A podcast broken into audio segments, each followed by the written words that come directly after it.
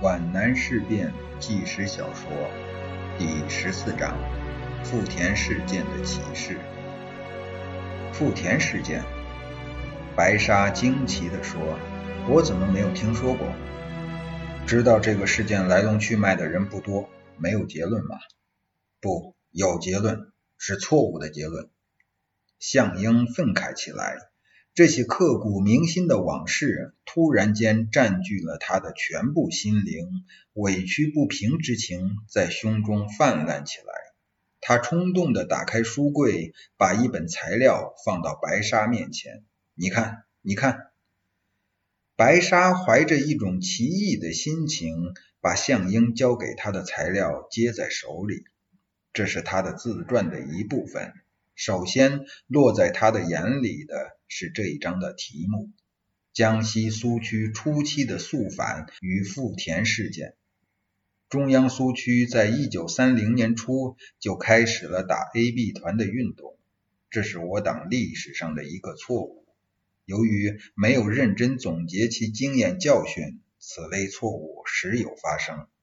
到了十二月，红一方面军总前委。和赣西南地方党错误地认为，从军队到地方，从政府机构到群众组织，到处都布满了 A B 团组织，肃反扩大化就开始了。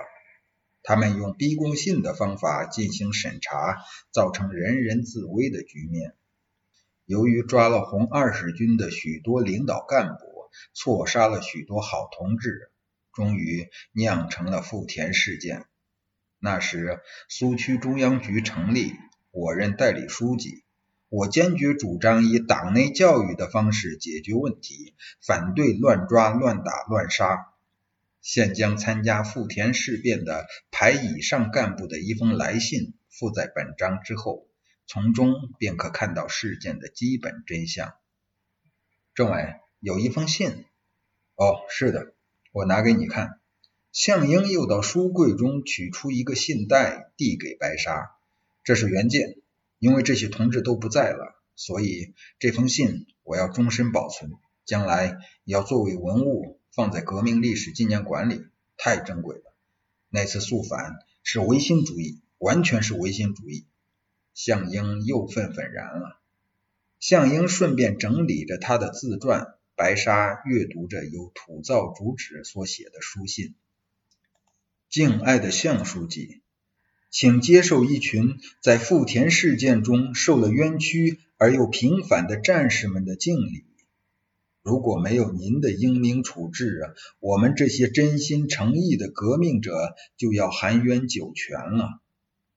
富田事件是李少九这个坏人掌握了肃反大权，担任了肃反委员会主席，借权谋私，乱抓乱杀逼出来的。他们带着红军总前委的指示信到富田来，只有两三天就抓了省委秘书长李百芳、二十军政治部主任谢汉昌等一百二十多人，有的不经审讯就杀掉了。我们眼看自己的战友惨遭杀害，连落泪都不敢。我们革命并不怕死，可是不愿带着反革命的罪名去死。我们不能不把李少九抓起来，释放被捕的同志。我们被总前委宣布为反革命暴动，只好把部队拉过赣江，脱离总前委的领导，不然我们会被自己人消灭。向书记，您派人到河西永新，把我们带回河东，到中央苏区来开会。我们做了检讨，承认了行动上、组织上的错误。可是，如果不那样，我们怎么办呢？难道叫李少九白白杀死才正确吗？说心里话，如果领导上有自我批评精神，倒是应该向我们这些受冤枉的人承认错误才对。向书记，我们总算得到了公平的对待，又回到革命队伍里来了。是你救了我们，我们将终身感谢您。白沙看完信后默然而思。他不熟悉这段历史，但他知道，在我党历史上，是非功过没有定论的事情是很多的。从陈独秀、瞿秋白、李立三到王明，历届中央领导所犯的错误是严重的，但历史的责任和个人的责任要分清是很困难的。如果让李少九来讲述富田事件，那就完全是另一回事了。历史是非需要三堂会审。后来怎么样了呢？白沙不了解事件的真正背景，是冷静客观的态度。政委，您刚才说这些同志都不在了，这是可能的吗？这是沉痛的教训啊！向英放下手头上的材料，沉声地说：“当时我非常烦恼。四月间，六届四中全会后的党中央不同意我对富田事件的处理，决定撤销原来的苏区中央局。”重新派代表团组织新的苏区中央局，重新审理这个事件，做出了一个关于富田事变的决议，明确指出富田事变实质上毫无疑问是阶级敌人以及他们的斗争机关 A B 团所准备、所执行的反革命行动。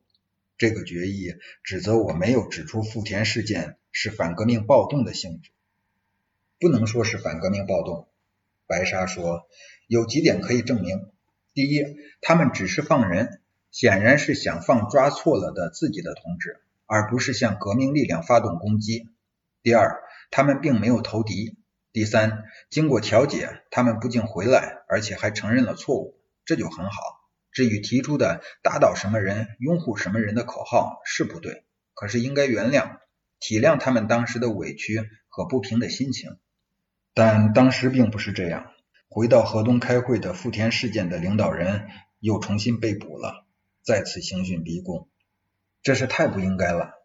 白沙愤愤地说：“当时那股极左的风气还没有过去。”向英说：“那时许多人搞不清真相，逼供诱供，给肃反工作带来太大的危害，简直弄得真假难分了。这就带来一个极为严重的问题：坏人从中捣鬼，写匿名信。”诬陷，更严重的是用这种办法排除异己，凡是和他不对头的人，凡是妨碍他飞黄腾达的人，都借此清除掉。这未免太卑鄙了。当然，这是极少数，可是我们党内出的叛徒还少吗？白沙的脸色变得阴沉了。枪决了刘迪，公审了谢汉昌、李百方，此后。江西苏区打 A B 团的肃反扩大化进一步升级，不包括地方，仅就一方面军就打了四千多名 A B 团，赣西南地区干部百分之九十以上都被处决、监禁、停止工作、开除党籍，把红二十军全部改编了，从军长、政委到副排长，通通扣押，士兵编到四军和三军团去，真是太严重了，误杀了多少好同志啊！向英叹息着，似有无尽的痛苦和愤慨。这段有意无意的交谈，使白沙隐约的感觉到，在历史上最低限度在富田事件这个具体的问题上，向英同志是比毛泽东同志更正确。那么，延伸到今天，在向北发展还是向南发展的战略方针上，谁更正确呢？他站得太低，无从辨认这些深层的奥秘。他也弄不清向英所谈是真情还是谬误。历史隐藏在云雾中，难见真容。